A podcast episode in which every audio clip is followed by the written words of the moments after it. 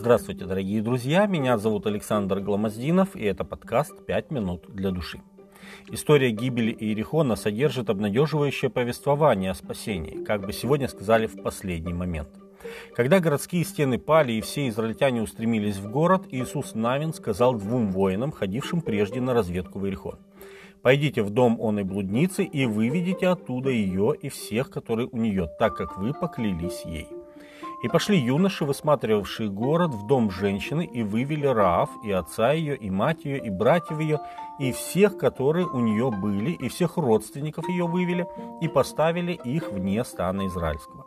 Книга Иисуса Навина, 6 глава, 21 и 22 текст. Раав называется блудницей, что, по-видимому, было обычным занятием для хананеев. Некоторые исследователи, правда, пытаясь облагородить образ этой хананьянки, считают, что еврейское слово «зонах» имеет более широкий смысл, чем блудница, и может означать держателя гостиницы или хозяина постоялого двора. Но на самом деле древнееврейский словарь не дает повода так считать и дает этому слову вполне определенное значение – человека, промышляющего блудом. Дважды вера Раав упоминается и в Новом Завете. Иаков, рассуждая о важности добрых дел веры, говорит, Раав, блудница, не делами ли оправдалась, приняв соглядатаев и отпустив их другим путем. Иакова, 2 глава, 25 текст. Он приводит ее в пример того, как вера движет нашими поступками. Также и Павел в послании евреям одобрительно высказывается о ее вере. «Верою Рав, блудница, с миром приняв соглядатаев и проводив их другим путем, не погибла с неверными». Послание евреям, 11 глава, 31 текст.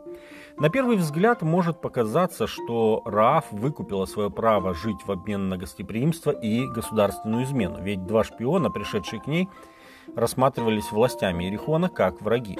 Но на самом деле нам стоит посмотреть глубже, и мы увидим, что в сердце этой блудницы было понимание того, что есть Бог в Израиле.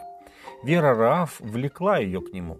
Видя благословение и Божью заботу о своем народе, она невольно сравнивала поклонение Господу с поклонением жестокой и непредсказуемой Аштеров, постоянно требующей человеческой крови и безобразного блуда. А познакомившись поближе с евреями, представителями Божьего народа, она еще больше захотела стать частью этого народа. Послушайте ее слова. «Я знаю, что Господь отдал землю сию вам, и вы навели на нас ужас и все жители земли сей пришли от вас в робость, ибо мы слышали, как Господь иссушил пред вами воду Черного моря, когда вы шли из Египта, и как поступили вы с двумя царями аморейскими за Иорданом, с Сигоном и Огом, которых вы истребили. Когда мы услышали об этом, ослабило сердце наше, и ни в ком из нас не стало духа против вас. Ибо Господь, Бог ваш, есть Бог на небе вверху и на земле внизу. Итак, поклянитесь мне Господом, что как я сделала вам милость, так и вы соделаете милость дома отца моего, и дадите мне верный знак, что вы сохраните в живых отца моего и матерь мою, и братьев моих, и сестер моих, и всех, кто есть у них, и избавите души наши от смерти». Книга Иисуса Навина, 2 глава, с 9 по 13 текст. Неизвестно, как Раф узнала об истинном Боге, но она узнала и поверила в Него. После исповедания веры Раав вступила в заветные отношения с Богом и представителями его народа для сохранения своей жизни. Вручив свою жизнь Богу, она получила уверенность в том, что она спасется в грядущем суде над Иерихоном. Более того, спасутся и те, кого Раав сможет убедить найти спасение в ее доме.